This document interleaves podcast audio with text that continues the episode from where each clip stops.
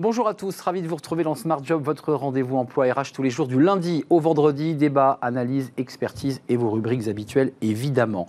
Aujourd'hui au programme dans Bien dans son job, passer du manager boss au manager coach. On va en parler dans quelques instants avec David Laroche, il est fondateur et président de Paradox, coach euh, connu internationalement. On fera le point avec lui sur euh, cette évolution du, poste de manager. Le Rex du mois avec euh, Frédéric Fougera, directeur de la communication du groupe Emeria, le sentiment d'appartenance à son entreprise. Comment le créer Comment le renforcer On en parle dans quelques instants avec Frédéric Fougera. Et puis dans le cercle RH, les seniors, ce sera un sujet au cœur de l'actualité lorsqu'on parlera de la réforme des retraites, évidemment.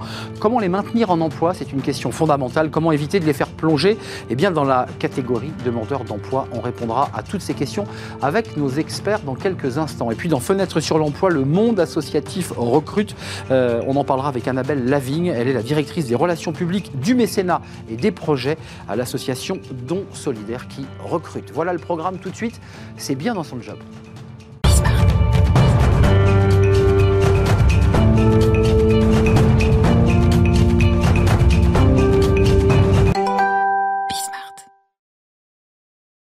bien dans son job. C'est un sujet dont on parle beaucoup sur ce, plateau, la place, le rôle des managers, la manière dont ils doivent faire évoluer leur métier, passer du manager boss au manager coach. On en parle avec David Laroche. Bonjour David. On est très heureux de vous, vous, accueillir. Vous êtes une personnalité très connue de, de YouTube notamment, grâce à, à, vos deux chaînes, fondateur et président de Paradox et expert coach, alors en France et à l'international. Juste un petit mot sur votre parcours pour ceux qui ne vous auraient pas vu encore ou découvert. Euh, coach, euh, et vous avez accompagné notamment alors, des entrepreneurs, des décideurs évidemment, mais aussi des sportifs. Juste une question simple, comment vous en êtes arrivé là? C'est quoi votre parcours? Ok, donc moi j'étais mal dans ma peau, complexé et je faisais des études d'ingénieur en informatique. J'ai découvert par hasard en tapant sur Google qu'il y avait des solutions pour apprendre à, mieux respirer et être plus à l'aise. Et c'est devenu une passion pour moi en fait, la psychologie, l'humain, la performance. Donc j'ai commencé à lire tout ce que je trouvais, puis me former. Et progressivement, je me suis dit, je vais faire des vidéos pour partager ce que j'apprends. J'avais marqué sur mon site, je ne suis pas un expert, mais je suis votre cobaye. Et les gens ont adoré en fait cette démarche d'être plutôt en train d'appliquer ça dans ma vie plutôt qu'essayer de partager des conseils. Et avec le temps, donc j'ai démarré en en 2010, donc ça va faire 12 ans. Donc avec le temps, la chaîne YouTube, elle a pris de l'ampleur. J'ai commencé du coup à intervenir en entreprise et développer surtout ma propre entreprise Paradox. Hmm, donc vous êtes devenu vous-même un chef d'entreprise. Donc vous avez lâché le clavier d'ordinateur. Vous n'êtes plus ingénieur. Vous vous destinez à devenir un ingénieur informatique. Vous avez tout rangé et vous êtes devenu un coach. Et vous êtes avec nous aujourd'hui. Vous avez choisi, et ça c'est un sujet quand même très important parce que je pense que c'est un de vos thèmes d'intervention, euh, les managers un peu autoritaire, euh, un peu dur, un peu boss, comme vous les appelez, euh, il faut qu'il bascule doucement vers le manager coach. D'abord, euh, est-ce qu'on est en train de vivre un basculement là, de, de, de, la vie des managers, des postes de managers? Alors clairement, on est en train de voir un basculement parce que le management, c'est un métier qui existe depuis, on va dire, 100 ans avec le taylorisme. Et c'était cette idée que les, les ressources sont des ressources humaines. On est là pour les rendre les plus productifs possibles en productifs possible en surveillant un petit peu leur timing. Et avec ces nouvelles générations, dont la génération Y, on est beaucoup plus sensible à d'autres éléments, c'est-à-dire plus tant la motivation extrinsèque, le fait d'avoir de, des augmentations, c'est un peu la carotte ou le bâton, mais de retrouver de la motivation intrinsèque. Et donc, par exemple, dans les critères de motivation intrinsèque, il y a le fait d'être en train de progresser dans son job, d'avoir de l'autonomie, d'avoir du sens. Et donc, du coup, un management qui est descendant où je te dis simplement ce que tu dois faire, ça suffit plus à, créer de la motivation. Mais David, vous êtes jeune, on a compris que ça faisait 10 ans déjà que vous étiez sur cette construction euh, personnelle et puis ensuite que vous faites partager à, vos clients. Euh, qu'est-ce qu'ils vous disent les décideurs euh, aux cheveux blancs, ceux qui ont leur boîte depuis une quarantaine d'années, à qui vous dites, attendez, vos managers, vos corps intermédiaires, il faut qu'ils changent Ils entendent, ils écoutent ou c'est compliqué? Alors déjà, ce qui est magnifique dans le métier du coaching, c'est qu'on n'est pas en train de donner des conseils. On est plutôt en train de poser des questions et c'est plutôt à la personne de trouver ses propres solutions. Donc effectivement, là j'ai 33 ans, mais quand j'ai démarré, j'avais 22, 23 ans. Ça aurait été difficile de dire à quelqu'un du double de mon âge ce qu'il doit faire. Et en fait, ça a toujours été mon approche de dire c'est vous les experts, c'est vous qui avez l'expérience. En revanche, moi, mon quotidien, c'est d'aller rencontrer des chercheurs, faire des études, enfin de, de, de côtoyer des personnes qui font des études et essayer de trouver des modèles qui semblent fonctionner. Et on va plutôt être dans la suggestion et voir en fait, voir en fait ce que l'entrepreneur a envie d'appliquer.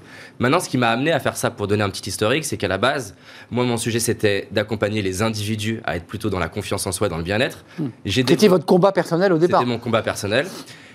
En développant mon entreprise, j'ai commencé à avoir de plus en plus d'entrepreneurs, donc j'ai commencé à aider des entrepreneurs. Et en développant mon entreprise et en aidant des entrepreneurs, au début, on va dire en dessous de 10 millions d'euros de chiffre d'affaires, ça a soulevé des premières questions de ben, comment on fait pour accompagner dans nos équipes. En sachant que moi, à la base, j'ai créé un institut de coaching qui a pour but de devenir coach. Donc, c'était pas encore sur le management. C'est le dernier volet que euh, d'ouvrir. Vous, vous, le découvrez, c'est la raison pour laquelle vous, avez, êtes avec nous sur le plateau. Donc, vous, vous allez accompagner ces managers, ce qui est un peu nouveau, mais aussi parce que vous avez d'abord accompagné les décideurs, les chefs d'entreprise, les fondateurs, et que eux-mêmes, j'imagine, ont pris conscience de cette transformation nécessaire. J'imagine que c'est ça. Puis ils disent, bah, il faut ensuite que, il faut que ça irradie dans l'entreprise. Mais en fait, ce qui se passe aujourd'hui, c'est que les managers, ils essayent souvent de faire de leur mieux. Et souvent, le, le mindset, c'est autour de, ben, pour faire de mon mieux et pour apporter de la valeur à mes équipes, je vais essayer de résoudre leurs problématiques, leurs problèmes. Et donc, du coup, mm. parce qu'il n'y a, pas de temps, je vais faire à leur place ou alors je vais leur donner la solution. Et ce qu'on se rend compte avec des études, par exemple, Google a fait une étude assez énorme pour essayer de comprendre quels étaient les facteurs qui permettaient de créer de la performance au sein, au sein des équipes, que quand on a le réflexe de faire à la place du manager, à la place du collaborateur, on l'empêche deux choses. On lui empêche non seulement de trouver les réponses par lui-même et donc de gagner en autonomie la prochaine fois, mais on lui empêche aussi, et ça c'est assez fascinant, c'est que quand il y a une idée qui vient de nous, elle nous intéresse beaucoup plus et donc notre motivation à aller l'exécuter elle est plus élevée. Mm. Donc l'engagement euh, et, même l'efficacité à exécuter la, tâche. Juste d'un mot, parce que j'évoquais votre parcours avec euh, d'accompagnement sportif dans des équipes de basket et autres. Euh, c'est différent aux États-Unis? J'imagine que vous avez un pied aux États-Unis en France. Les managers ont les mêmes galères ou est-ce qu'ils ont déjà un peu évolué?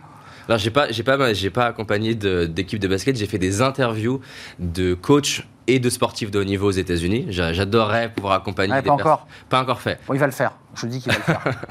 Ça va arriver. Donc du coup la, la question pour être sûr la question pour être sûr, c'est pareil aux États-Unis en ce moment, les managers ou pas? Est-ce que vous avez déjà, vous qui étudiez un peu et qui faites une forme de benchmark, est-ce qu'aux États-Unis, ils ont les mêmes difficultés? Alors, les, aux États-Unis, ils ont la même difficulté. Ils ont tendance à être plus intéressés de base par tout ce qui est leadership. Donc, hmm.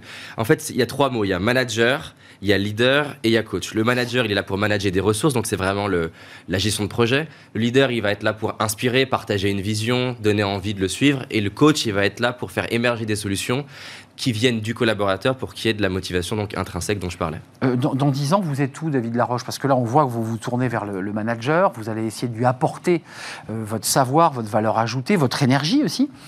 Dans dix ans, vous êtes quoi? C'est quoi, le, c'est, quoi votre, votre avenir? Parce que vous avez démarré comme étant timide devant un écran d'ordinateur et aujourd'hui, vous faites des conférences un peu partout euh, en France et dans le monde. c'est quoi le, dans dix ans pour vous? C'est une très belle question. Une des phrases qu'on se répète en interne dans l'entreprise, c'est en anglais reinvent breakthrough at scale. Donc ce que ça veut dire, c'est ce qui nous inspire avec Paradox, c'est de réinventer la manière de transformer des vies ou des organisations à grande échelle. Et donc, le monde de l'entreprise, c'est un des pôles de Paradox, mais on veut aussi créer un peu le Netflix de la formation en ligne pour apporter des, solutions et des outils qu'on peut utiliser au quotidien, mais de manière captivante. Parce qu'aujourd'hui, le problème de la formation, c'est que c'est souvent ennuyant. Hmm. Donc on a bien entendu, l'idée c'est de mixer quelque chose de fun, de bien réalisé, mais sur des thématiques qui, de prime abord, sont un peu, euh, un peu chiantes. C'est ça un peu l'idée Non mais c'est vrai. Bah alors, elles sont chiantes pour plein de gens, mais c'est vrai que moi j'adore l'humain et la psychologie, donc c'est, ça, m'intéresse comment on fait pour arriver à créer de la performance. Mais oui, l'idée c'est de, de rendre sexy des choses qui pour euh, des gens ne le sont pas. Hum, euh, là, les, les, objectifs là, dans les mois qui viennent, c'est quoi? C'est de développer, c'est d'aller à la rencontre des managers? Comment ça se passe? Parce que vous avez quand même une interaction avec ces managers. Ils doivent vous faire part de leurs difficultés, ils doivent vous dire, mais attendez, c'est pas de ma faute, parce que j'ai une structure, j'ai quand même des obligations de rentabilité, je dois aussi euh, gérer mes équipes, mais je dois aussi avoir des chiffres et des résultats. C'est aussi le paradoxe du manager. Mais effectivement, là, les managers, le, gros sujet, c'est qu'ils sont un peu submergés. Ce qu'on se rend compte, c'est que les, formations qui sont les plus efficaces, c'est des formations qui prennent peu de temps, mais qui sont sur une durée plus longue, où il y a du coup des boucles où on peut pratiquer et avoir du feedback. Et aussi, ce qu'on se rend compte, c'est que intégrer la posture de manager coach, ça va augmenter l'engagement, ça va augmenter la performance des équipes, ça va augmenter la productivité. Ça peut être intéressant d'ailleurs de partager un petit peu l'étude qu'a menée Google. C'est Google, c'est des ingénieurs en informatique, donc ça me parle forcément, qui ont un biais qui est le manager sert à rien. Et donc en 2002, ce qu'ils se disent, c'est on va éliminer les managers pour faire une expérience. Ils vont se rendre compte que c'est catastrophique, il y a besoin de personnes pour coordonner euh, les, êtres humains entre eux. Et en 2008, ils vont lancer un petit peu un projet, ils vont recruter des statisticiens en se disant, OK, s'il faut des managers, Qu'est-ce qui va faire qu'un manager va être performant? Ils vont mener une étude à grande échelle sur tout Google et vont se rendre compte qu'effectivement, il y a des gros écarts de performance, non pas par la compétence technique qu'a le manager, sous-entendu, sa capacité à développer en Mais informatique, son attitude. mais son attitude, et ils vont ressortir comme donc une liste de 10 facteurs, dont le premier, c'est d'être justement un manager coach. Et la grosse différence entre finalement le manager boss et le manager coach, c'est que dans un cas, je te dis, je te donne la solution, je te dis quoi faire. Dans l'autre cas, je vais te demander ton avis, je vais t'investir dans, les objectifs. Je vais t'impliquer dans les objectifs de l'entreprise, je vais t'impliquer dans, la- dans les idées, je vais te laisser de l'espace pour, pour rater, je vais te permettre de Mm. proposer tes solutions, le droit à l'erreur. le droit à l'erreur exactement. et- et aussi de la bienveillance. Il y a aussi beaucoup de choses qui remontent sur l'attitude même, les mots qu'on utilise pour accompagner. Il y a, il y a quand même beaucoup euh, d'écoute, de bienveillance. Alors exactement, et c'est d'ailleurs pour ça qu'on a appelé l'entreprise Paradoxe, c'est que le manager, il est face à une difficulté en permanence qui est pas évidente, c'est que s'il est trop dur, il va du coup casser la relation. À l'inverse, s'il est trop doux et trop trop mielleux, il va aussi perdre finalement cette autorité, cette, ce leadership. Ouais, et donc c'est un peu ce paradoxe où il s'agit de danser entre deux énergies qui sont opposées, qui est donc de savoir à la fois être ferme, de savoir donner une direction, mais en même temps d'avoir de l'ouverture, d'inviter les collaborateurs à donner leur opinion. Une chose qui est sûre, c'est qu'on est en train de vivre un moment de bascule. Enfin, vous le ressentez euh, par rapport aux clients, aux entreprises que vous voyez. Vous sentez qu'il y a comme ça un moment de, de bascule. On est un peu comme ça sur le fil du rasoir. Alors moi, est-ce que je le sens? Je sais pas. Encore une fois, j'ai 33 ans. Donc ce que, ce que j'observe en revanche, c'est que la demande pour des de types de formations comme celle que je fais, elle est de plus en plus importante. Que l'industrie du coaching, c'est la deuxième industrie la plus en croissance après les nouvelles technologies. Donc c'est difficile de dire je le ressens parce que j'ai pas 50 ans. Mais par contre, je peux observer qu'il y a de plus en plus de managers, de dirigeants qui se posent des questions. Merci David Laroche d'avoir fait un petit détour par le plateau de, de Smart Job, fondateur président de Paradox, expert coach, avec deux chaînes YouTube. Hein, je n'ai pas dit de bêtises. C'est ça, une qui a mon nom à titre personnel et une qui s'appelle Business Impact, qu'on est en train de renommer Business Tribe, où on fait des interviews de Marc Simoncini, Richard Bronson, des personnes qui m'inspirent beaucoup. Les personnes inspirantes, comme on dit. Merci d'avoir euh, répondu à notre euh, invitation. Tout de suite, c'est le Rex du mois avec Frédéric Fougera. Et ça fait écho avec ce qu'on vient de se dire. Euh, eh bien, l'engagement, la fierté, le sentiment d'appartenance à son entreprise, on en parle tout de suite avec, avec Frédéric Fougera. Le Rex du mois vous est présenté par Emeria, leader européen des services immobiliers résidentiels.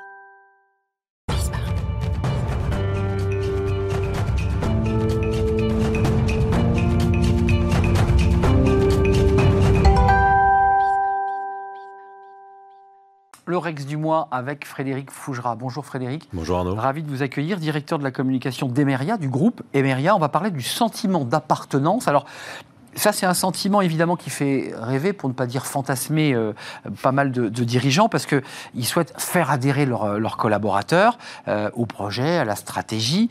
C'est quoi les, ingrédients, les bons ingrédients pour susciter justement cet engagement, euh, alors que nous sommes dans le mois de la fierté, si je ne m'abuse?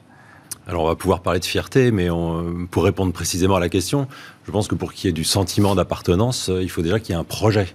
Et il faut qu'il y ait un projet collectif, pas un projet individuel, euh, pour embarquer les équipes. Et embarquer les équipes, ça veut pour embarquer les équipes, bah, il va falloir euh, savoir expliquer ce projet. Euh, il va falloir le rendre accessible. Ça peut pas être un projet purement technique ou purement financier, sinon ça va être compliqué d'embarquer tout le monde. Quand on dit embarquer, il ne s'agit pas d'embarquer que quelques dirigeants ou le management. Il s'agit d'embarquer tout le monde pour vraiment créer ce sentiment, euh, ce sentiment général d'appartenance. Quand on commence à être dans ce processus, alors euh, on commence à créer et à susciter euh, ce sentiment d'appartenance. Avec une incarnation, ça c'est important. Et vous avez raison, il faut aussi qu'il soit incarné. Si c'est un projet collectif, il faut aussi quand même qu'il y ait une personne, une personnalité euh, qui le porte et qui l'incarne, euh, ce qui est généralement le dirigeant. mais Pas forcément, mais il faut aussi qu'on se retrouve, euh, qu'on marche derrière une personne. Voilà, on parle de fierté, marche des fiertés. Je fais, ce, je fais cette euh, comparaison. Eh bien, il faut, marcher derrière une personne qui porte un projet qui a du sens et qui me concerne. Alors justement, pour rester sur cette notion de fierté, est-ce que le sentiment d'appartenance, c'est pas simplement une question de fierté finalement? C'est au- c'est au-delà? Non, c'est cer- c'est certainement, euh, on, on peut le résumer, euh, on peut le résumer comme ça. Euh, ce qu'il faut, c'est créer les conditions de cette fierté. C'est pourquoi je vais être fier finalement de travailler dans, mon entreprise et qu- et qu'est-ce qui va donc, que- quelle fierté va susciter ce sentiment d'appartenance? Donc oui, c'est certainement une, certainement une question de fierté. Il y, a- il y a une dimension managériale aussi dans, dans ce rapport-là. Il faut, il faut que l'ensemble euh, des corps intermédiaires de l'entreprise soient aussi quelque part les ambassadeurs en interne de cette appartenance Alors en fait, dans la fierté, euh, chacun va être euh, plus ou moins touché ou impacté de façon différente, mais il y a un certain nombre d'ingrédients. il peut y avoir une dimension financière, c'est certainement pas suffisant, mais on peut pas dire que ça ne compte pas non plus. Parfois on se ment en laissant croire que la dimension financière ne compte pas. Donc si je suis correctement rémunéré, je suis euh, bien dans mon job mm. et fier. C'est une bonne première étape, en et fier euh, dans mon, dans mon entreprise. Euh, il faut que j'ai une place dans l'organisation, il faut que j'ai un rôle. Quel rôle est-ce que je joue dans, dans cette organisation? Est-ce que je suis uniquement un pion, une personne qu'on trimballe comme ça, ou est-ce que, est que j'ai un rôle, une mission? Est-ce que je suis bien identifié? Ça, ça va y participer. et effectivement, la, question managériale, est-ce que je suis reconnu? Est-ce que je suis écouté? Est-ce que le, discours d'empathie et de bienveillance, est-ce qu'il est réel? Est-ce que c'est seulement des, des éléments de langage, comme on dit? Hmm. Euh, ça, je vais très vite me rendre compte, hein, si je peux pas prendre la parole, ou si on, me demande de me taire, ou si on n'écoute pas euh, mes propositions, mes initiatives, voire mes souffrances. Alors, il n'y a pas d'empathie et ça, tout ça ne va pas participer au sentiment d'appartenance et à la fierté que je vais avoir d'être dans l'entreprise et de, et de le revendiquer. Alors, Frédéric, en quoi c'est impactant, important, euh, justement, ce sentiment d'appartenance pour, pour l'image employeur? Bah, c'est très important parce qu'en fait, les premiers ambassadeurs d'une bah entreprise, ce sont souvent les clients, quand ils sont satisfaits du service ou du produit, mais les premiers ambassadeurs de l'image employeur, bah, ce sont les collaborateurs.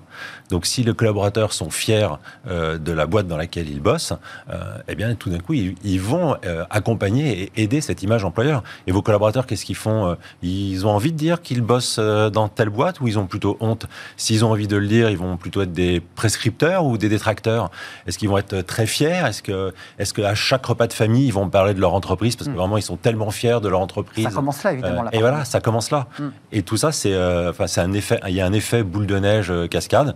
Si je suis fier de mon entreprise, bien je la représente, j'en parle, j'en suis un ambassadeur et donc je contribue euh, à l'image employeur. Juste un mot avant de parler du rôle de la communication employeur là, qui, vous incombe en partie ou en grande partie, mais euh, on peut le calculer, on peut quantifier ce sentiment de fierté, d'appartenance. C'est compliqué finalement parce que on ne voit toujours que la partie négative, un mauvais tweet, une image négative sur un tweet d'un salarié. C'est plus compliqué de l'évaluer sur le côté positif? Alors, si on, si on reste sur l'aspect réseaux sociaux, en fait, on, on, mesure tout sur réseaux sociaux, donc aussi bien. On peut le calculer, bien sûr. En, quantitativement, ce qui est, dit euh, est de positif ou de négatif, la tonalité de ce qui est dit, parce qu'il suffit pas de parler de l'entreprise, faut-il encore que la tonalité soit positive? Bien sûr. Après, évidemment, le, le, le simple bouche à oreille est beaucoup plus compliqué euh, à évaluer, mais quand on procède au recrutement, et ça c'est le, le, travail des RH qui, euh, euh, qui le réalise, euh, souvent il y, a des, il y, a des, données qui reviennent. C'est Ah, ben, je, je, suis intéressé de travailler chez vous parce que j'ai vu telle émission de télé, parce que sur Smart. Parce qu'on m'en a parlé. Parce que sur Bismart, on parle régulièrement de cette entreprise. Parce qu'on m'en a parlé. Parce que je sais que, j'ai telle, un telle personne voilà, travaille dans cette entreprise et en dit du bien et me, me parle des parcours de formation, de l'évolution, de la culture managériale. Donc là, les, RH le ressentent au niveau du recrutement. Oui, il y a des capteurs. Ouais, exactement. Euh, ce sont souvent les mêmes informations qui reviennent, ce qui laisse comprendre mm. euh, le, rôle et le poids qu'elles peuvent jouer. Oui, qui crée de la donnée et finalement une forme de certitude euh, autour de, cette action. Le, rôle de la communication employeur, Frédéric, finalement, c'est de travailler à l'image employeur. Oui, oui, oui. C'est-à-dire euh, accompagner euh, l'image de l'entreprise sur sa partie euh, recrutement et employeur. Ça ne veut pas dire que c'est la communication va faire l'image employeur, parce qu'elle ne peut pas. Elle ne peut pas. N'impose pas. Bah elle ne peut pas changer les faits. S'il y a des choses qui se passent mal dans l'entreprise, elle ne peut pas faire croire que ça se passe bien. En revanche, elle va l'accompagner pour la valoriser et, pour la mettre en lumière au service du recrutement et du travail des ressources humaines. De la même manière qu'on n'oblige pas un salarié à dire du bien à un repas de famille ou dans des, dans des moments conviviaux extra-professionnel. C'est impossible. C'est impossible. Et si la communication euh, délivrait de faux discours ou de faux messages, si c'était biaisé, de tout, ça serait négatif parce que les collaborateurs ne s'y retrouveraient pas, voire ils le dénonceraient. Plus dangereux même d'ailleurs mais oui, mais même dangereux. Euh, la concurrence pourrait en jouer, parce que l'externe le verrait aussi, la concurrence pourrait facilement en jouer. Euh, bah, ça, ne servirait ni le propos, donc pas, de bon recrutement, ça dégraderait le travail des ressources humaines. Donc il n'y a, pas, de, de fausse ou de, de fausse de mauvaise communication euh, qui puisse être faite, mais un accompagnement et une valorisation de l'ensemble du travail qui est fait dans l'entreprise, que ce soit les politiques RH, la culture managériale, bah, tout ce qui participe à la construction de l'image de l'entreprise et qui peut être valorisé. Alors au risque défoncer une porte ouverte pour conclure. On, a bien compris qu'il valait mieux quand même que l'entreprise ait des collaborateurs qui ont un sentiment de fierté et d'appartenance. On est bien d'accord. C'est extrêmement utile. C'est extrêmement important. Et comme vous le disiez en introduction, euh, euh, tout dirigeant en rêve voir le fantasme, à lui de se donner les moyens d'arriver à ces résultats. J'ai entendu le salaire. Hein. C'est du travail. C'est du, travail. Le, sentiment d'appartenance, c'est pas une technique qu'on applique pour obtenir un résultat. Il y, a une notion de temps et de durée quand même. C'est du travail, c'est de l'engagement et c'est le fruit bah, d'un long parcours et d'un long cheminement, d'une volonté politique aussi de, de la part des dirigeants pour que leurs, leurs collaborateurs euh, soient fiers de l'entreprise dans laquelle ils travaillent. et puis une certaine forme de respect aussi du collaborateur, tant par l'écoute, la bienveillance, euh, mais aussi les salaires. J'ai retenu que ne faut pas le mettre de côté, c'est un élément qui pèse. Le salaire ne fait pas tout, parce qu'on n'achète on n'achète pas la tranquillité, la paix sociale, Ou, euh, ou quoi que ce soit juste avec le salaire, mais si vous ne rémunérez pas vos collaborateurs, bah, c'est quand même un sujet. Merci Frédéric Fougera de nous avoir rendu visite comme chaque mois pour le Rex du mois, directeur de la communication du groupe Emeria. C'était un vrai plaisir de, vous accueillir. On va faire une courte pause et on va se tourner vers les seniors. Oh, voilà un sujet qui va être dans l'actualité dans, quelques mois lorsqu'on commencera à évoquer la réforme des retraites. 100 euh, 000 seniors, dit le président de, l'APEC, euh, demandeurs d'emploi qui ne demandent qu'à travailler. C'est un vrai sujet pour ceux qui ont plus de 55 ans. Comment eh bien, leur permettre de rester en emploi ou leur permettre d'intégrer un emploi? Question à la fois politique, mais aussi sociale et humaine, tout simplement. On en parle avec mes, mes invités juste après la pause.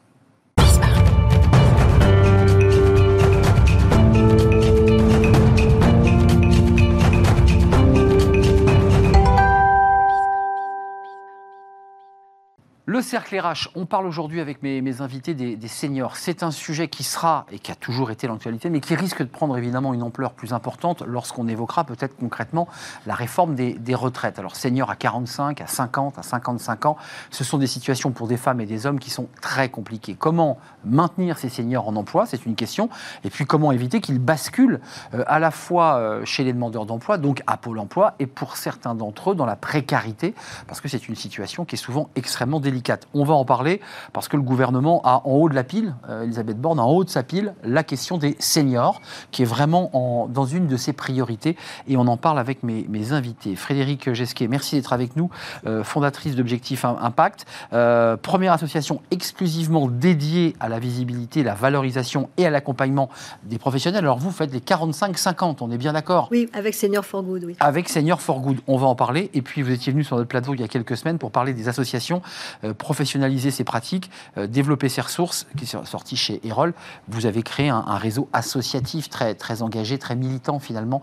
On va en parler euh, avec vous. avec nous sur ce plateau, Vincent Godbout, délégué général Solidarité Nouvelle face au chômage. Vous êtes déjà venu à plusieurs reprises nous parler de, ce sujet.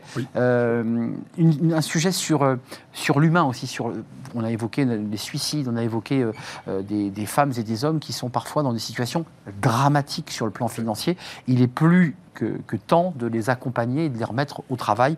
On va en parler avec vous dans, quelques instants. Et puis Amélie Favreguité, ravie de vous, voir et de vous retrouver.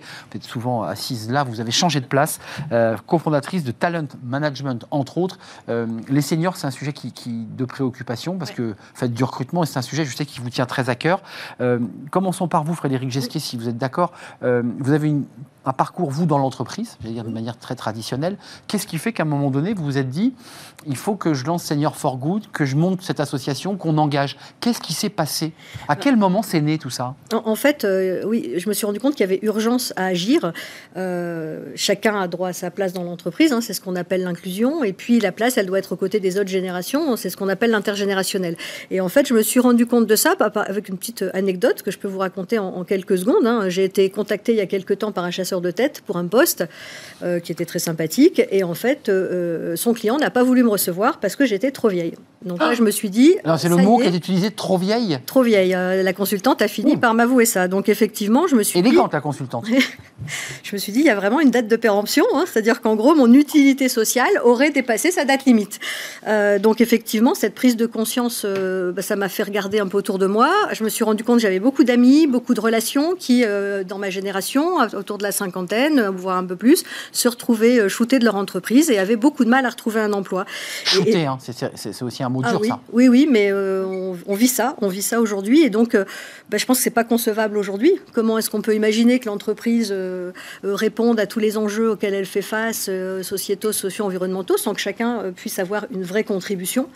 Et là, effectivement, on s'est dit, il faut agir. Voilà, le fait que ce sujet soit tabou, que les gens aient peur de changer d'emploi après 50 ans. Moi, je l'ai vu, je suis en train de changer de poste. Et quand j'ai quitté mon dernier poste, plusieurs personnes m'ont dit tu es courageuse à 56 ans, quitter un CDI quand même, euh, c'est courageux.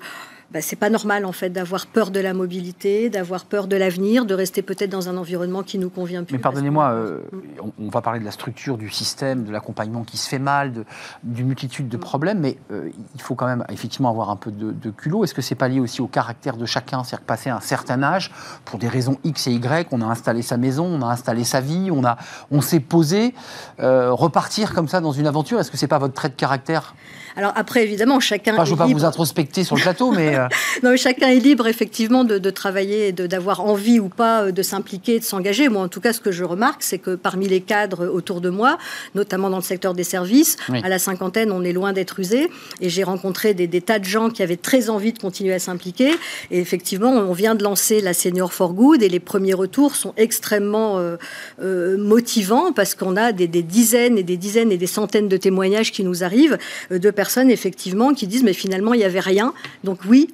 oui, faites, faites ce mouvement citoyen, euh, valorisons, euh, travaillons la visibilité, la défense des droits, l'accompagnement des plus de 45 ans dans l'entreprise. Euh, Vincent Godbout, Amélie Favorité, Vincent, vous accompagnez les demandeurs d'emploi, qui ne sont pas forcément des, seniors, mais, mais, parmi lesquels il y a des, seniors. Décrivez-nous leur situation. là, on évoque l'idée de l'invisibilité, les faire sortir de, de cette invisibilité, mais la situation sociale de ces seniors Parce qu'on a toujours l'image du senior cadre, mais il y a aussi des seniors qui n'étaient pas cadres, qui avaient des emplois intermédiaires, euh, dont les revenus étaient modestes, euh, qui n'ont pas de parachute doré pour vivre jusqu'à 65 ans. donc c'est compliqué leur situation. Et qui, pour un certain nombre aujourd'hui, arrivent vers SNC ou n'arrivent pas vers SNC, donc Solidarité Nouvelle face au chômage, parce que finalement, ils renoncent. Et là, à partir de ce moment-là, quand on renonce, on renonce parce qu'on ne se sent plus bon euh, à travailler. On s'est pris des, réflexions diverses et variées. On n'a pas eu de réponse depuis des mois, des années, euh, lorsqu'on postule à des stages, à des emplois, ou alors on est reçu gentiment, mais on n'a pas d'explication, euh, etc. Eh bien, on a des gens qui aujourd'hui sont chez eux, et la crise sanitaire n'a fait qu'amplifier ce, ce phénomène. Repli sur soi-même. Repli sur soi-même, déconsidération de soi-même, addiction, etc. Enfin, on a déjà eu l'occasion d'en parler. Et économiquement, des situations très compliquées. Parce que, faut pas oublier qu'il y a un certain nombre de, personnes considérées comme étant des seniors qui ont encore des enfants à charge, qui ont encore des charges extrêmement importantes, et donc économiquement, qui n'arrivent plus à s'en sortir. Et donc, de notre point de vue, il ne pourra pas y avoir de réforme des retraites sans réforme de l'emploi des seniors. On le disait déjà en 2019. On continue de le dire aujourd'hui. Enfin, quand je dis SNC, continuons de le dire aujourd'hui, c'est pas nous qui le disons. Ce sont les 2000 personnes seniors que nous accompagnons sur les 4000, puisqu'en gros, on, on accompagne 50% des personnes que nous accompagnons sont des seniors. Juste Vincent, avant de donner la parole à Amélie, euh, vous avez, j'imagine, quelques données. Combien de personnes sont au RSA Combien Parce que certaines arrivent en, bout de course, sont en fin de droit, parce que vous le dites, hein, presque deux ans à chercher un emploi. Ça veut dire qu'on n'a plus de droit au chômage. On bascule dans le RSA. Il y en a combien? Oui, alors euh, je ne vous donnerai pas le, le chiffre aujourd'hui, quoi, mais en tout cas, plus de 50% des personnes en âge de travailler sont aujourd'hui au chômage lorsqu'elles sont seniors. Donc ça, c'est extrêmement important. La moitié des personnes qui sont au chômage, enfin, voilà, sont au chômage. Quoi. 100, 000 euh, demandeurs d'emploi, dit euh, Gilles Gâteau, cadres, chez les cadres, hein, c'est l'APEC, c'est le directeur de l'APEC, euh, sont demandeurs d'emploi, sont des gens qui sont employables et qui sont à l'APEC, qui ont déposé leur CV, j'imagine, sur tous les job boards, et qui attendent, comme vous le dites, certains dans le désespoir, d'autres dans l'espoir d'avoir un job. Pourquoi ce sujet vous sensibilise côté talent management? Vous êtes une recruteuse, vous avez une vue et vous êtes souvent venu nous en parler. Pourquoi c'est important? Quand on a créé, nous, Madircom, donc le cabinet de recrutement, euh, assez naturellement, on a proposé à nos clients des profils expérimentés. Et les retours qu'on a eus à chaque fois, c'est Ah oui, mais non, du coup, ils sont un peu trop vieux, ils vont nous coûter un peu trop cher. Donc à chaque fois, C'est je, dit. je butais en touche en disant bah non, c'est pas possible. On annonce le salaire sur nos annonces, donc de toute manière, s'ils postulent, c'est qu'ils sont d'accord avec le salaire qui est proposé. Et puis après, à chaque fois, je dis à mes clients, bah, je sais pas, vous cherchez des compétences ou vous cherchez un chiffre? Et donc c'est c'est- ah, la première fois, j'ai trop rien dit. La deuxième fois, je me suis énervée. La troisième fois, j'ai envoyé bouler mon client. Et puis du coup, bah, au- Et vous l'avez perdu. oui, bah oui, mais c'était pas grave. Non, mais euh, C'est intéressant d'avoir aussi, en tant que C'est- recruteur, le courage de dire non à son Bah, client. L'avantage d'être à son compte, c'est que du coup, on peut se permettre de euh, remettre à sa place certains clients quand ils vont beaucoup trop loin. On essaye de les sensibiliser au début, puis après, on les remet à leur place. Et du coup, on a créé Boost Me Up en structure pour justement accompagner les plus de 45 ans, mais surtout pour accompagner et sensibiliser les entreprises. C'est-à-dire qu'on s'est dit, OK, aujourd'hui, dans une start-up, les entreprises, ces entreprises-là, elles ont besoin de profils seniors. Pourtant, quand on voit les euh, photos d'équipe euh, des start-up, ils sont tous très blancs, très bien diplômés, très jeunes. En t-shirt, branché. tous en t-shirt, en train de faire du baby-foot. Bon, voilà, c'est euh, le stéréotype classique. Pourtant, quand ils font une levée de fonds et qu'ils sont en train de scaler, justement, eh ben, ils ont besoin d'un DAF, de quelqu'un aux finances pour gérer une grosse manne financière. Ils ont besoin d'un DRH qui va devoir recruter 100, 200, 300, 500 personnes, qui va devoir former, qui va devoir onboarder, qui va devoir licencier, parce que forcément, ça va aller avec. Donc, ils ont besoin, sur ces profils-là, d'avoir, enfin, sur ces postes-là, d'avoir des profils ultra expérimentés. Mais, Mais- ça leur vient pas à l'idée. Ju- Juste un mot, parce que vous connaissez bien la psychologie de vos clients, parce que quand on est recruteur, on, on fait aussi beaucoup de psychologie. Est-ce qu'il y a aussi un blocage sur le, le- une forme de rapport hiérarchique? On se dit, ben, un senior avec son expérience, pour le dire un peu cash, il va nous donner des leçons, il va tout savoir. tous les stéréotypes classiques. Voilà, c'est, euh, Euh, J'ai l'impression de manager mon père. Comment je vais être capable de le recadrer Il n'est pas euh, digital ça. Il connaît rien en informatique, alors que bah pas du tout en fait. Hmm. C'est des questions de, euh, de personnalité et pas des questions d'âge. Je connais plein de jeunes, parce qu'on intervient aussi en école de commerce, qui euh, sont mauvais en informatique, qui sont pas du tout digital. Et, euh, et alors, bah, quand je viens, je dis bah, c'est quoi? C'est la vieille qui vous apprend un truc aujourd'hui? Et, euh, et en fait, c'est vraiment une question de curiosité et de mentalité plus que d'âge. Mais ça, on nous l'a tellement bassiné depuis des années que bah, senior, c'est tous les défauts de la Terre. Alors, euh, SNC, vous êtes un aiguillon parce que vous avez déjà mis les pieds dans le plat sur la réforme des retraites en disant de toute façon il n'y aura pas de réforme sans de réforme des, des, des- des seniors. Est-ce que vous, euh, Senior for Good, parce que là vous êtes enclenché, vous enclenchez euh, une dynamique citoyenne, est-ce que vous dites nous aussi on a notre part à prendre, comme euh, le fera l'Association nationale des DRH et quelques autres Qu'est-ce que vous avez envie de dire aujourd'hui au, au gouvernement? Alors, les élections législatives ne sont pas encore passées. Voilà. Qu'est-ce que vous avez envie de leur dire pour, pour essayer de qu'on avance sur ce sujet? Parce que vous souvenez qu'il y a eu un jeune, une solution. Euh, certains évoquent déjà l'idée qu'on puisse bâtir le même scénario, la même mécanique, un senior, une solution. Ça vous semble être une idée intéressante? Alors, je pense qu'il faut travailler en fait sur tous les, tous les axes, c'est-à-dire qu'il faut travailler sur l'image du senior dans notre société et notamment dans l'entreprise. Donc, c'est pour ça que notre idée, c'est vraiment de promouvoir une image très positive par le biais en fait de, de rôle modèle de plus de 50 ans et donc de montrer on n'est pas là, senior for good, pour se plaindre de notre situation. Au contraire, c'est pour montrer tout ce qu'on a apporté et tout ce qu'on apporte à la société. J'aime bien votre besoin- titre, c'est sympa, Senior for Good, franchement. on a besoin, merci.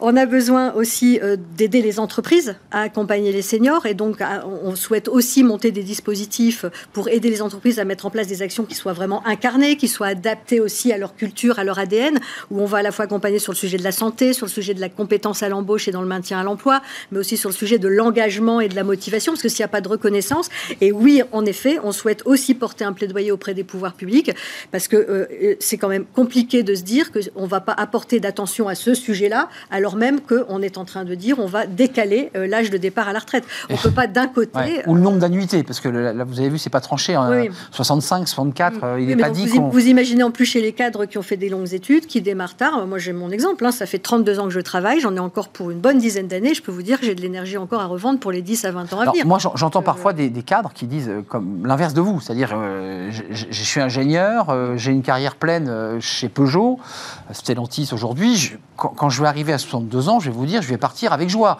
Enfin, j'entends aussi cela. Votre dynamisme vous honore, mais il y a aussi des, des salariés, des cadres, même des cadres dirigeants qui se disent, moi, je- je- j'ai envie de souffler. Quand même, ju- juste un mot sur l'aspect institutionnel. Euh, un, un jeune, une solution, ça a fonctionné. On met l'offre et la demande. Est-ce qu'il n'y a pas un risque qu'on crée finalement dès 45 ans des quotas? Mais c'est ce qu'on fait depuis toujours. Non mais, mais c'est terrible, c'est on a terrible. des quotas pour, euh, pour tout en fait, mais pas pour les seniors. Mais, on a, on a des Mais pas pour les seniors. Non. Non, c'est intéressant. Il n'y a pas de Oui, l'idée que le gouvernement il est probable impose. qu'on y arrive. Oui, On va y arriver. Il est probable qu'on y arrive. On va imposer des seniors dans l'entreprise. Mais il ne faut pas non plus généraliser, parce qu'aujourd'hui, il y a un certain nombre d'employeurs qui tentent des expérimentations fabuleuse. Enfin, et au moment où je suis avec vous sur ce plateau, on est en train de signer une convention avec deux entreprises pour expérimenter des nouveaux modèles de retour à l'emploi de seniors. Pour différentes raisons. D'une part, pour des raisons de responsabilité sociétale. Sûr. D'autre part, pour des raisons de pyramide des âges. Enfin, parce que certaines entreprises euh, ont envie, ont besoin euh, de se re-questionner euh, sur les compétences dont elles ont besoin. Et Elles ont pensent que... Alors, certains peuvent Ouais. dire elles n'ont pas le choix, peut-être, mais tout au moins elles ouais. le font. Mais alors les entreprises que vous citez, je ne sais pas si vous pouvez les citer, c'est quoi leurs expérimentations? Qu'est-ce qu'elles essaient d'inventer? Alors, elles essaient pas d'inventer, elles essaient simplement d'expérimenter un nouveau CDI qui s'appelle le CDI à fin d'employabilité, qui est porté euh, par euh, le, le ministère du Travail pour les trois années qui viennent et qui permet à des publics que nous accompagnons, des chômeurs de longue durée, des seniors, des gens qui habitent dans les quartiers populaires, des personnes handicapées, etc., de signer immédiatement un CDI à fin d'employabilité. Et ça, c'est une expérimentation qui devrait porter ses fruits euh, dans les années qui viennent, notamment pour les seniors. Euh, plaidoyer, j'ai envie d'entendre Amélie Favre-Guittet, parce que je pense que chacun a, une opinion et des idées concrètes pour mettre en place les choses. Alors, on a évoqué les liens parfois un peu durs avec des clients euh, que vous essayez de, flécher en quelque sorte, mais euh, votre plaidoyer, c'est quoi? Qu'est-ce que vous revendiquez aujourd'hui dans cette démarche citoyenne? C'est quoi? C'est un texte de loi lorsque le Parlement sera, enfin l'Assemblée sera au complet pour mettre des quotas, imposer à des entreprises de plus de 500 salariés un nombre de, comme on peut le faire, excusez-moi, avec les personnes handicapées, qui est, le chiffre de 6%. Enfin, est-ce qu'on va en arriver là?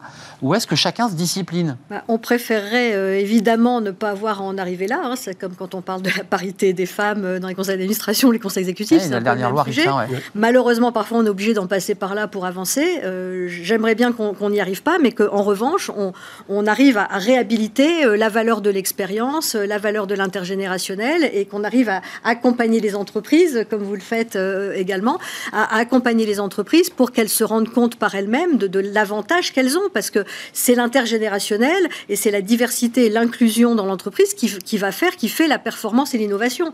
Or, aujourd'hui et demain, les entreprises, si elles veulent continuer à innover, elles ont besoin de ça. Euh, je- on est encore dans, des, dans des, les placards des, des seniors, ça existe encore pour ceux qui sont les pieds dans le terrain. C'est toujours Il y a encore le senior qu'on met au, met au placard, euh, pour euh, qu'il parle pas trop, pour qu'il nous coûte pas trop cher, pour qu'il cherche pas à évoluer.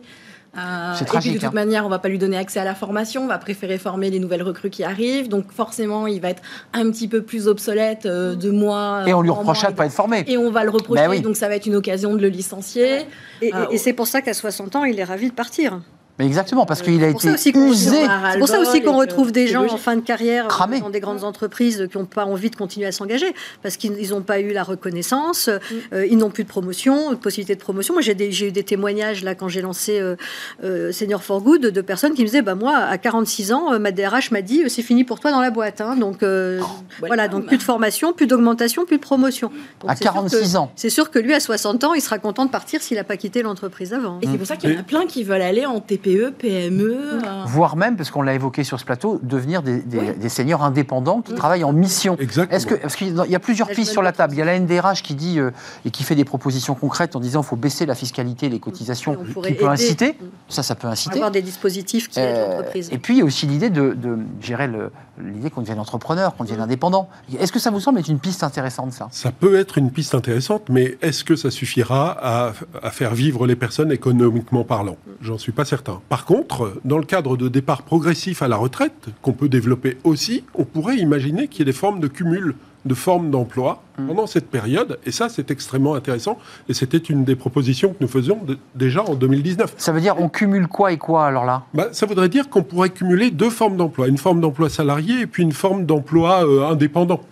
Donc ça, ça pourrait être intéressant. On a le droit de le faire. Exactement. Donc L'un venant s'additionner à l'autre. Exactement. Et puis, pour ceux qui sont déjà dans le schéma de la retraite, parce qu'il y en a un certain nombre qui sont à la retraite et qui ont besoin d'une petite activité économique, on peut tout à fait imaginer qu'il y a un cumul emploi-retraite qui se met en place aussi pour ceux qui le souhaitent. Alors, c'est un peu hors du débat d'aujourd'hui, mais malgré tout, ce sont des choses euh, qu'il f- autour desquels il faut réfléchir. Parce que oh, je, ouais, je m'autorise, il y a un paradoxe. Il y a des, des retraités, enfin des seniors, qu'on met trop trop vite à la retraite, et je dirais à la, à la poubelle pour mettre des guillemets. Et puis on voit quand même des retraités euh, à, à faible revenu qui, à 70 ans, euh, euh, font des petits jobs, continuent à conduire des bus. Euh, Enfin, c'est c'est aussi le- le- l'autre bout en- de la chaîne. De plus en plus. de plus en plus De- et qui vont cumuler plein de petits boulots et, et dans les meilleures solutions ce serait d'avoir des solutions à tiroir en fait qui puissent vraiment s'adapter à, à tout le monde parce que tout le monde tous les qu'on soit jeune ou senior on peut tout le monde n'est pas fait pour être indépendant Mais Et pour revenir à votre question, important. pardon, Oui, parce pour que l'indépendance, c'est pour les cadres, c'est pour du service en particulier, enfin, ou l'industrie. Et ou- puis il faut que l'entrepreneuriat soit choisi quand même, parce Mm. que moi ça me gêne en fait quand on devient entrepreneur parce qu'on n'a pas d'autre solution. Mm. Et quand on nous dit euh, bah, tu vas aller t'inscrire à Pôle Emploi, Ouais, puis ou tu vas ta monter- boîte. tu vas monter ton activité ou ta boîte parce que de toute façon à ton âge tu trouveras plus de poste salarié. Et, et- et là je trouve que ça devient gênant parce que devenir entrepreneur parce qu'on a une phase de sa vie où on a, on a envie de construire son, son propre emploi, c'est génial. Euh, si on le construit parce qu'on est contraint et forcé et qu'on n'en a pas forcément euh, ni l'envie ni l'énergie, etc. Là, là ça devient quand même euh, Mais excusez-moi Vincent Godbout, mais j'entends quand même sur ce plateau beaucoup de choses qui ressemblent à de la discrimination, qui pourraient être même presque pénalement condamnables pour d'autres catégories de, de personnes, parce que parce que maintenant il faut faire attention et c'est bien normal. Sur les seniors, je, je vous entends, et personne ne prend de gants. Hein. Euh, t'es vieux, euh, toi t'es cramé, toi je te shoot. Enfin, est-ce qu'il ne faut pas aussi monter un peu le ton sur l'attitude euh, que peuvent Mais avoir com dans ces C'est de la... cas-là. Ah ouais. On, on va faire des jolies formations RH en entreprise pour dire attention à ton vocabulaire, attention à ta posture. Ouais, mais est-ce que ça peut pas influer l'attitude? C'est de la com RH qui, qui existe depuis euh, très longtemps, qui ne qui fait pas évoluer grand-chose. C'est bien de sensibiliser, peut-être sur les, dans les médias, dans, dans la... Je même, crois. euh, c'est important de le faire, mais euh, ce sera clairement pas suffisant. clairement. Moi, je ne veux pas faire le procès de, de personne. Et j'ai envie de revenir à votre question de tout à l'heure. Si, Je sentais que vous vouliez revenir sur ma question de tout à l'heure. si, J'avais coupé l'air sous le pied, j'en suis désolé. si une loi euh, suffirait à, à faire évoluer les comportements, Oui, un texte. Bah, ça se saurait si la loi faisait évoluer les comportements. Mm. Avec les personnes handicapées, je ne suis pas certain que ça évolue beaucoup. Ça progresse, Ça lentement, progresse, lentement. Mais est-ce qu'il ne serait pas possible plutôt de cumuler à une loi, enfin de faire quelque chose d'hybride avec d'un côté une loi et de l'autre côté un label euh, extra-financier? Oui. Et là, peut-être que intéressant, ça irait un peu plus vite. Attendez, ça veut dire que euh, dans les, euh, les- ceux qui vont noter les entreprises, parmi tous les critères de notation, il y a l'égalité femmes-hommes notamment, euh, on rajouterait, c'est un nouvel élément de notation sur leur implication en direction des, des seniors. Des seniors ou des chômeurs de longue durée, oui, tout à fait. C'est- Vous en pensez quoi? Parce que c'est intéressant, là, on est en train de bâtir ensemble le, plaidoyer euh, à apporter. euh, vous Oui, votez moi, pour. Moi, je vote pour aussi, parce qu'aujourd'hui, où on parle beaucoup de RSE, où on parle d'impact euh, partout, où les critères ESG sont en train de s'installer également partout, les critères extra-financiers de validation, bah, la responsabilité sociale et sociétale, elle est là aussi. Hein, il y a l'emploi des jeunes, il y a la parité homme-femme, il y a les seniors. Voilà, on a besoin dans l'entreprise d'une inclusion complète. Il y a les, les personnes éloignées de l'emploi, etc. Et effectivement, ça fait partie du jeu. Donc, pourquoi ne pas les... les, Et les lois, et les lois, enfin le vote des lois répondent à des lois politiques entre guillemets. Et on a bien vu en- euh, à la fin de l'année dernière une députée qui a déposé un projet de loi qui s'est fait bouler à quelques voix près pour des raisons simplement partisanes. Et ça, c'est vraiment dommage. Euh, il y a ceux qui sont hors emploi, c'est-à-dire ceux que, que vous allez accompagner, mais vous évoquiez tout à l'heure l'idée de les maintenir euh, en emploi. Euh, là, le taux d'emploi est de 56,1, qui est le taux d'emploi des 55-64, donc un peu au-delà de, de- de la tranche que vous avez choisie au quatrième trimestre 2021, trop faible, euh, vraiment trop faible.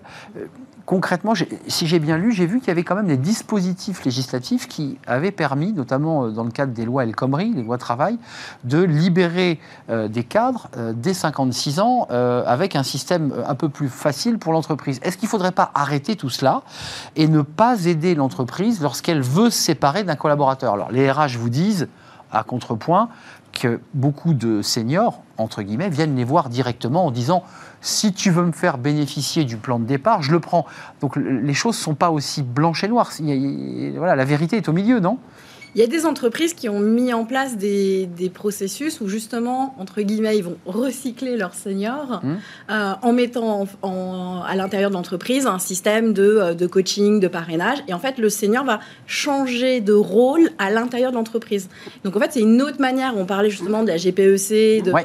Euh, ben, c'est une autre manière de repenser le collaborateur et sa, et sa La gestion des parcours, ouais. Et se dire, bah, euh, c'est pas juste une carrière qui doit forcément évoluer, évoluer, évoluer vers le haut, Non, mais mais ça peut aussi évoluer autrement. Et il y a plein, plein de, de- de collaborateurs qui n'ont pas envie de gagner plus, mais qui ont envie d'avoir aussi une vie plus épanouie Ouais. et qui ont envie de faire autre chose Et puis, et entreprise. puis des conditions de travail, parce qu'il y a des, quand même des métiers, là on parle de cadres, on voit des Oui, cols blancs. Enfin, je, je pense que vous touchez aussi ce, ce public de gens qui ont eu des métiers manuels, difficiles, Il y a plus de 55 ans, euh, 56 ans, euh, on a euh, des maladies, des troubles musculo-squelettiques. Euh, les petites entreprises, globalement, elles n'ont pas d'autre solution que de s'en séparer. Enfin, comment on fait là? Oui, ça- c'est plus difficile effectivement pour les métiers à forte pénibilité. Et, et le, le sujet de la santé euh, des salariés est aussi une responsabilité de l'employeur et de l'entreprise. Donc l'accompagnement, ce que ce qu'on appelle de plus en plus le care management, hein, le fait d'accompagner euh, des, des salariés qui sont plus âgés, qui donc vont être effectivement plus sujets à des maladies chroniques, par exemple. Je pense aussi au sujet des aidants. hein, c'est un petit Mm. peu à côté, mais c'est important aussi. Clairement. On arrive à des âges où souvent on aide des parents très âgés. Donc tout ça, c'est vrai que l'entreprise a cette responsabilité, me semble-t-il, de trouver aussi une manière d'accompagner euh, ses salariés vers une sortie qui soit pas euh, une porte qui claque, euh, un placard qui se ferme, mais qui soit une sortie euh, de carrière. Vous vous rendez compte, quand on est à 50 ans aujourd'hui, il nous reste entre 12 et 15 ans à faire. Ça veut dire qu'il nous reste un tiers de notre parcours Ouais. professionnel. Enfin, Gilles Gâteau sur ce plateau nous disait que la voilà. plupart des, des- des- des seniors qui prenaient leur retraite la prenaient alors qu'ils étaient au chômage. Mmh, Enfin, c'est ce que vous évoquiez tout à l'heure. Bah oui, C'est-à-dire que la, grande majorité des seniors ne terminent pas leur carrière. Ils la terminent à Pôle emploi, Ouais. euh, qui fait une passerelle vers les droits au chômage. Bah, Euh, Pour le coup, ils font une belle carrière chez Pôle emploi. hein. ils font une longue carrière chez Pôle emploi. Mais je, je repose la question, parce que vous les connaissez, les textes de loi. Est-ce qu'il faut interdire aux entreprises, pour le dire de manière un peu abrupte, de se séparer, de faire ce qu'on appelle des, des wagons de seniors pour alléger bah, la masse salariale? Parce non, que évidemment que l'interdiction, ça ne fonctionne D'accord, jamais. non, mais je- je- L'incitation peut fonctionner, mais euh, l'interdiction ne fonctionnera pas. Quoi.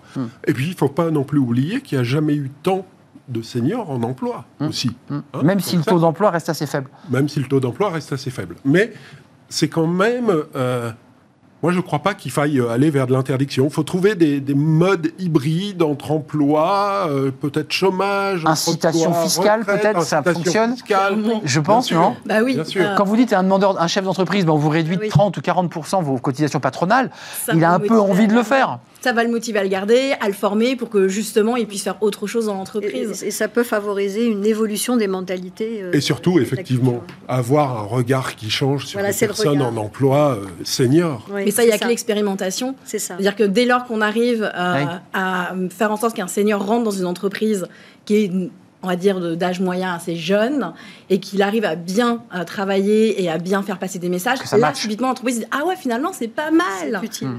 Et il y, a des- il y a des entreprises aussi. Alors, je- Ouais, c'est quand ça match qu'on se dit, bah, après tout, c'était très utile d'avoir autant de C'était valeur. le bon moment, Bah c'était ouais. bien, donc il faut continuer à le faire. Vincent a- Godbout, dernier mot. oui, il y a des entreprises aussi qui constatent qu'elles ont perdu certaines compétences. Mais Le fait de revenir vers les seniors hein. ramène les compétences, et ça, c'est extrêmement important, en vue de retransmettre pour le futur. Je m'autorise, c'est vrai dans les métiers manuels, ceux qui ont une forte valeur ajoutée sur des métiers techniques très complexes, quand on s'en sépare, euh, il faut 15 ans parfois pour reformer, euh, euh, évidemment, et transmettre et former le bon collaborateur. C'était un vrai plaisir. Je ne sais pas si vous allez vous réunir après l'émission pour écrire ce plaidoyer, mais en tout cas, c'est un sujet dont on parlera et, et dont, j'imagine, eh bien, le gouvernement va, va s'emparer. Merci à Vincent Godbout, délégué général euh, Solidarité Nouvelle face au, au chômage. Merci à Frédéric Gesque euh, avec ce... bah, je trouve que le, le titre de votre association est génial, Senior for Good. Voilà. Euh, et c'est une association citoyenne, vous y Oui, tenez c'est un beaucoup, mouvement citoyen. Oui. évidemment, et vous êtes toujours en activité professionnelle, hein, nous sûr. sommes bien d'accord, c'est une activité en parallèle, et merci à Amélie Favreguité, Boost Me Up, euh, c'est important parce qu'on l'avait beaucoup cité sur ce plateau, et cofondatrice de Talent Management. Merci à vous trois. On termine avec Fenêtre sur l'emploi, on va parler d'une association euh, caritative, et elle recrute, on en parle tout de suite, avec sa porte-parole.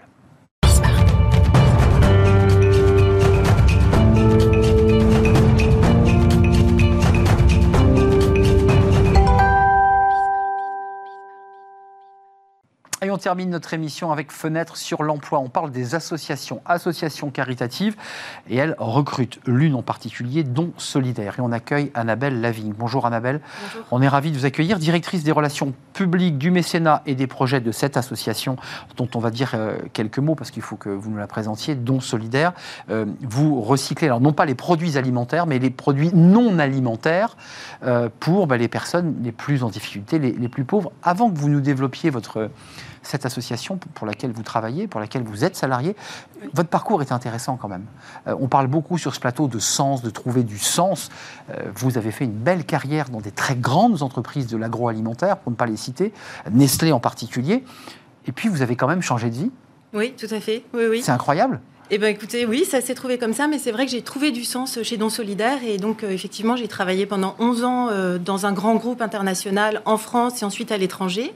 Et puis, euh, la vie a fait que j'ai mis un peu ma carrière sur pause pendant 6 ans pour partir à l'étranger en famille. Et là, je me suis impliquée une première fois dans des associations.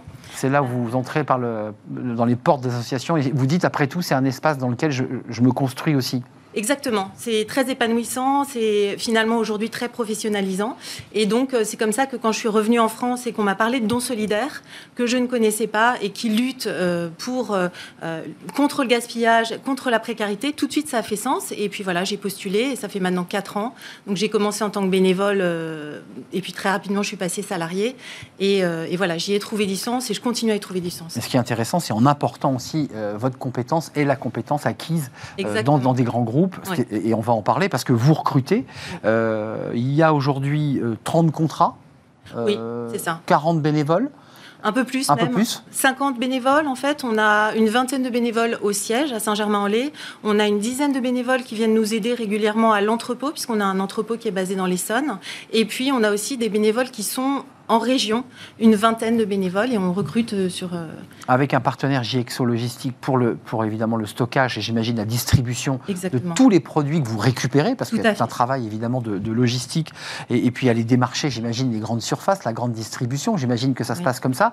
Euh, et là, vous recrutez, ça c'est vraiment intéressant parce que à la fois c'est de l'association, et en même temps, bah, vous êtes aussi un peu comme une chef d'entreprise, vous, vous, faites du recrutement. Comment ça se passe? Vous recrutez qui? Et, et quels sont les profils Parce qu'on vient d'évoquer le sens et tout ça fait écho. Il faut quand même des gens très engagés.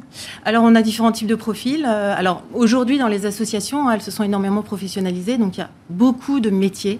Euh, nous, nous sommes experts de la logistique. Il y a beaucoup de métiers autour de la logistique, mais il y a aussi les métiers autour de la relation avec les donateurs, qui sont des mécènes financiers ou des entreprises, euh, avec tout ce qui est recherche de fonds aussi, et puis tous les métiers qu'on connaît en entreprise. Donc ça, on va trouver des candidats qui sont des jeunes diplômés qui vont chercher un stage ou qui vont chercher un premier emploi avec du sens. Et puis aussi des Ça, c'est des profils intéressants. Hein. Oui. non, mais ces jeunes diplômés que vous prenez au début, à la sortie d'école. Oui, oui. Et, de plus en plus, hein, il y en a qui postulent et qui cherchent directement du sens euh, dans leur travail. Mais il y a aussi euh, tous ceux qui sont en poste et qui ont un peu de mal à trouver du sens, euh, à continuer à trouver du sens dans ce qu'ils font au jour le jour et qui finalement pensent à venir dans le secteur associatif, des seniors, voilà, vous en parliez juste avant. Et, et donc on a ça c'est intéressant, très varié, des seniors qui pour le coup eux sont parfois demandeurs d'emploi, mais se disent après tout, c'est peut-être aussi une seconde partie de vie et de carrière euh, passionnante, parce que c'est ça qui est intéressant. Absolument, et, et, ceux-là, en fait, peuvent devenir salariés, et on les trouve aussi dans ce qu'on appelle le mécénat de compétences, c'est-à-dire que les entreprises voilà, peuvent nous les proposer. Euh, Vous les détachez en quelque sorte Tout à fait, tout à fait. Vous en avez là aujourd'hui dans, dans on Solidaire On en a deux, et euh, voilà, on en avait encore l'année dernière aussi, et, donc ça tourne, mais voilà, ils peuvent être là pour six mois. On a un mécénat de compétences qui est là pour deux ans, et c'est extrêmement précieux parce qu'ils arrivent avec des compétences, beaucoup de compétences de la technicité, et puis des savoirs être aussi. Euh, donc, euh, c'est euh, précieux pour nous. Les recrutements, vous recherchez combien de personnes là aujourd'hui dans votre Aujourd'hui, on en recherche 4. 4 personnes. Si je parle uniquement des salariés. Les salariés. Mais on cherche aussi 3 stagiaires, on cherche des bénévoles. Aujourd'hui, on a 20 bénévoles qui couvrent 43 départements, mais on est toujours en recherche de nouveaux bénévoles, que ce soit en région ou que ce soit au siège. Donc en fait, on cherche tout type de profil. Euh, c'est vous qui, qui, gérez les recrutements Parce que les recrutements, quand même, dans des petites équipes où tout le monde est très solidaire, euh, tout le monde doit mettre la main à la pâte, même si chacun a ses, ses fonctions évidemment. Mm. Ça oblige quand même à des recrutements assez fins, non? Enfin, je, Vous qui venez d'une très grande entreprise, un très gros service RH, je pense que dans votre association, euh, qui, est-ce qui gère le, recrutement chez vous Finalement, c'est euh, la personne qui va être en charge euh, du candidat. En direct avec lui. En direct, et voilà. Et alors après, bon, il y a tout le process, et, on essaie de faire rencontrer un peu différentes personnes au sein de l'association, parce que ce qui est important pour nous aussi, comme il y a beaucoup de travail en transversal, une trentaine de personnes, c'est pas une grosse organisation, donc on a besoin que les gens sachent travailler ensemble, en équipe, et ces compétences et savoir-être qu'on cherche beaucoup aujourd'hui. jeune, pas jeune, vous l'évoquiez, senior ou pas. Oui. Le débat des salaires, il faut, en parler parce qu'il y a la marque employeur. C'est vrai que certains vont dans les grands groupes euh, parce qu'il y a une marque employeur, parce qu'il y a des services, parce qu'il y a beaucoup de choses qui sont proposées. Bon, comment on fait là? Parce qu'il y a le sens, il y a l'idée qu'on va aider les plus démunis, alors ça c'est essentiel. Ouais, ouais. Euh, comment on fait ensuite au niveau... euh, Alors, c'est vrai qu'il y a un décalage. Je crois que les dernières études disaient que c'était autour de 15% de décalage entre le secteur privé et le secteur associatif. Donc, on ne peut pas le nier. Mais je pense que les gens qui nous rejoignent ne viennent pas pour le salaire. Euh, elles viennent parce que nos valeurs, nos causes leur parlent. Et puis, on a un vrai rôle sociétal. Quand on arrive, par exemple, quand on est au plaidoyer, à faire évoluer un périmètre de loi avec d'autres associations, euh, ben voilà, c'est extrêmement gratifiant. Quand euh, c'est participer aux côtés des 1000 associations qu'on accompagne très régulièrement, on, on va avec elles distribuer les produits aux bénéficiaires, que ce soit sur des maraudes, des distributions à des réfugiés. Vêtements de puériculture, les couches, tous les produits hygiéniques, tous, tous ces La produits qui manquent très souvent oui, et qui coûtent très cher par ailleurs. Tout à fait. Euh, Extrêmement cher. Les produits du quotidien de base. Euh, voilà, ça peut aussi être les fournitures scolaires à la rentrée, les jeux et jouets pour Noël.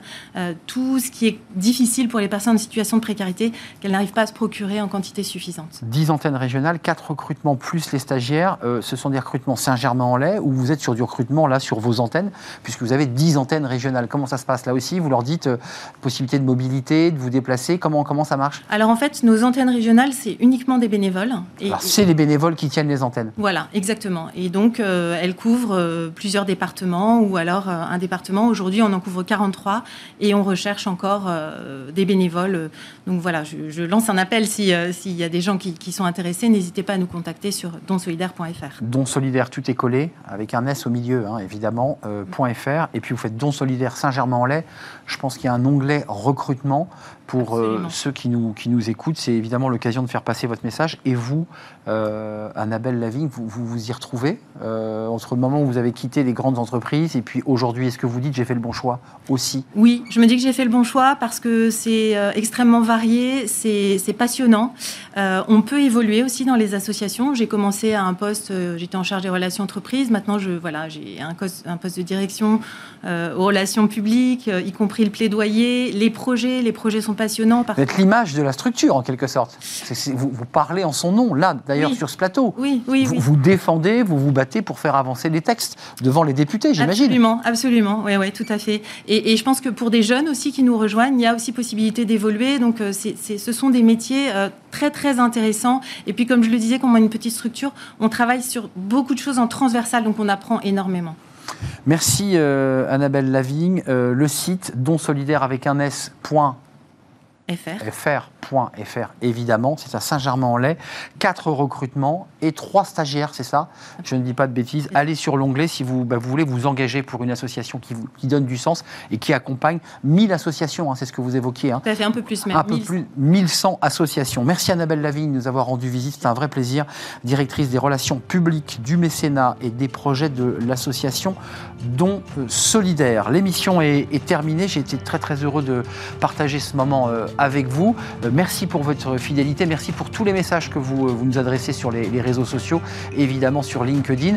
Merci à, toute l'équipe, merci à notre ami euh, réalisateur, merci à, Thibaut au son, merci à Fanny Griesmer évidemment et merci à Lily. Merci à vous. Je vous retrouve demain pour de nouvelles aventures à la rencontre de nouveaux invités. Bye bye.